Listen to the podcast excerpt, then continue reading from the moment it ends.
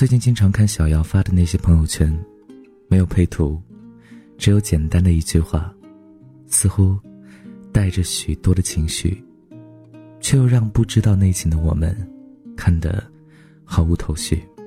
画风大概是这样的：我们之间不是我疲倦了，就是你厌烦了。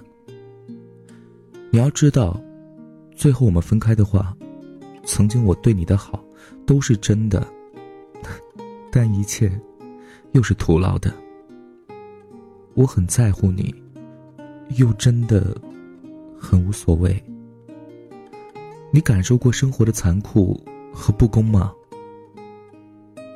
点赞和评论的人寥寥无几，在我的印象中，小姚是一个开朗并且幸福的姑娘。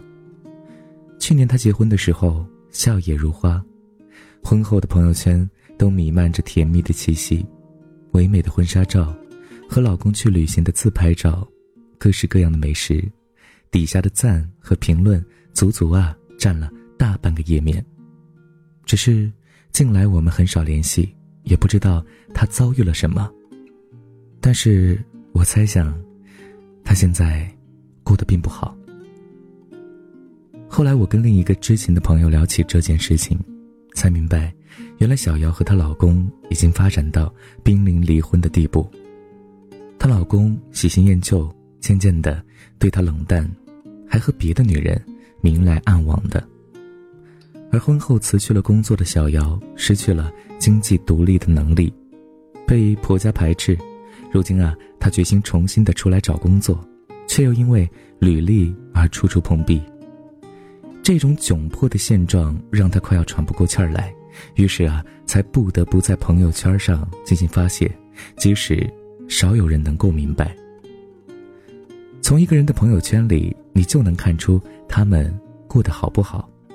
正如有句话说：“朋友圈是我们每个人的一张脸，透过你的每次操作，看到的不仅仅是你的品味，还有你的生活。特别是女人。”他们心思细腻，时而坚强，时而脆弱。那些值得纪念的快乐，需要安慰的失落，他们总有想要分享生活的欲望，而朋友圈，便是再好不过的渠道。不管是公开、分组可见，还是仅自己可见，都是把生活过得好与不好的一面展现给自己和他人。直到现在。朋友凯琳依旧啊，坚持着用朋友圈记录自己一直以来的成长历程。朋友圈在他面前，更像是自律的工具，一面生活的镜子。他坚持晨跑，每天早上六点，都会在朋友圈中分享当天清晨的第一缕阳光。他喜欢阅读，每个月都分享他的书单和最后的完成情况。他为了考高级的 BEC。学习商务英语，于是啊，立下了一个目标，每天坚持在朋友圈中打卡，简要的记录自己当天学习的内容，直到有一天他通过了考试。他发的朋友圈让我感觉到满满的正能量，原来一个人可以过得这么励志啊！后来每当有什么计划或者追逐的目标，他都愿意在朋友圈中分享出来，接受朋友们的鼓励。和监督。什么事情只要说出来了就无法实现的魔咒，在凯琳身上啊，却从未发生过。学习烘焙，报名参加国外的培训，存钱去欧洲旅行，几乎每次他说到，总能做到。通过努力计划的事情，总能够实现。我问他是怎么做到的，他自信满满的说：“啊。”当在朋友圈里分享我的生活，立下那些目标，就等于我告诉了我所有认识的人：你们看着，我要做这件事情，他们都能够监督我的，也鼓励着我。如果我没有坚持下来，很没面子的。当你这样想啊，想不坚持下来都难啊。因为人们都能够从我的朋友圈看到我过得怎么样啊，有没有实现自己对自己的承诺。身边的朋友特别钦佩他的坚持和努力，被他那奋斗的生活所激励。可以说，朋友圈见证着他的生活，也见证着他的成长。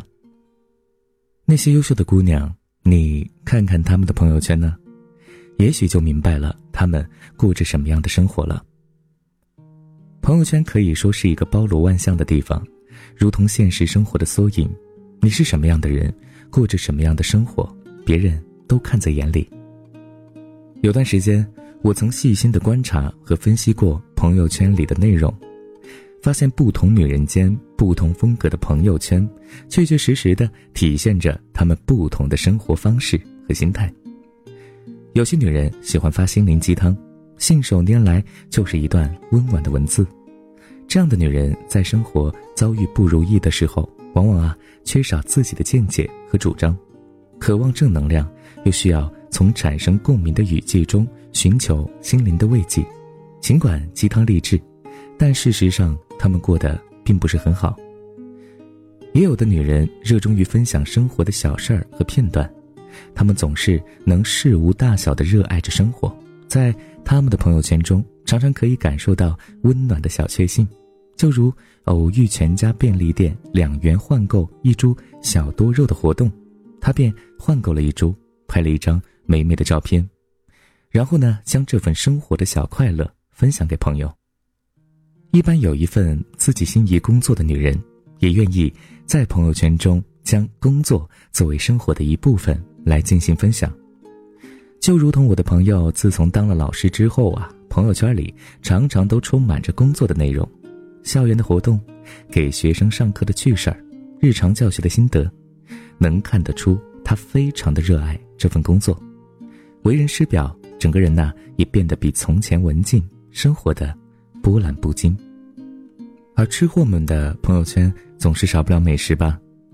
他们呢可以为了喜欢的美食排一下午的队，好不容易啊上菜了，再对着桌面拍出满意的照片，然后用美食滤镜美化后，搭配着一段欢快的文字分享出来。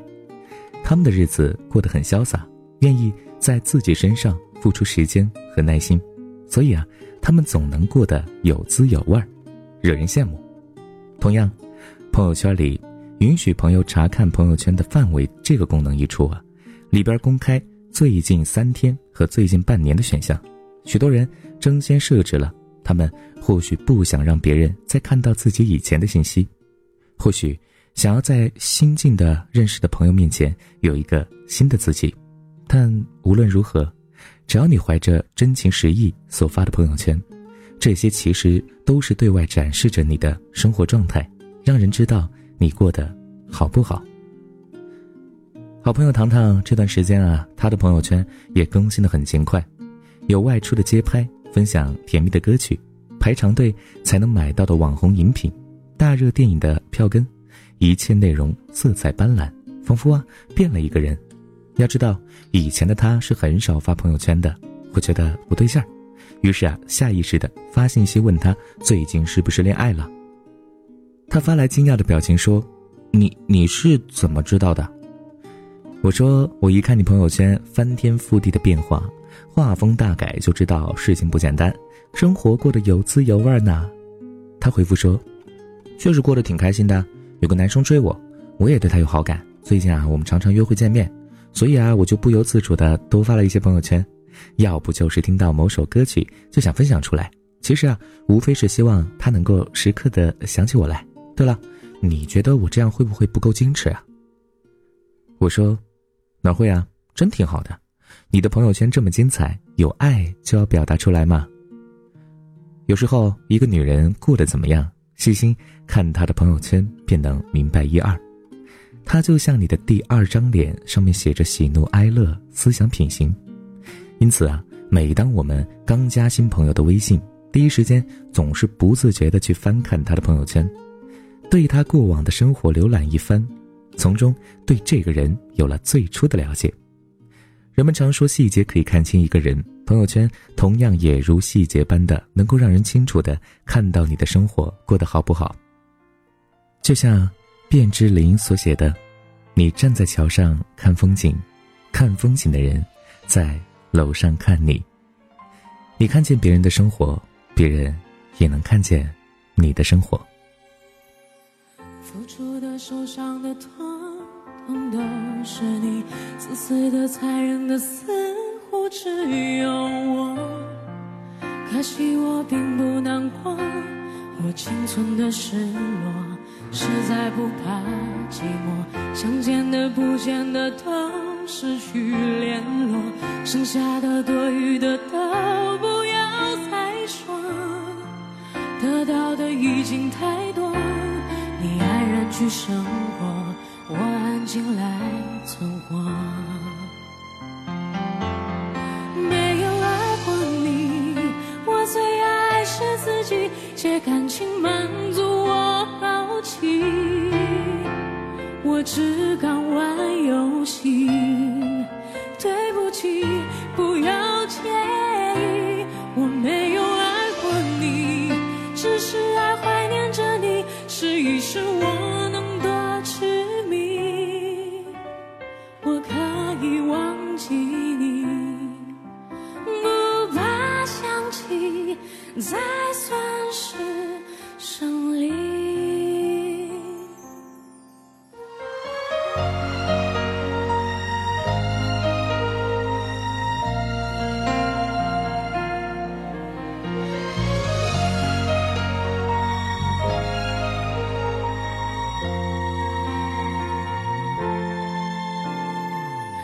愚蠢的、疯狂的，有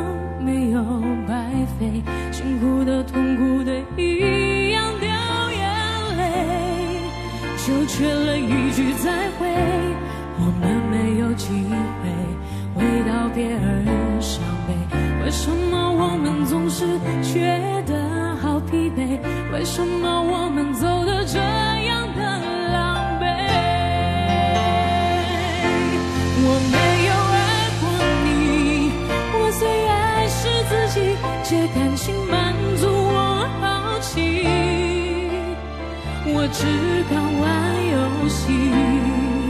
对不起不要介意我没有爱过你只是爱怀念着你试一试我能多痴迷。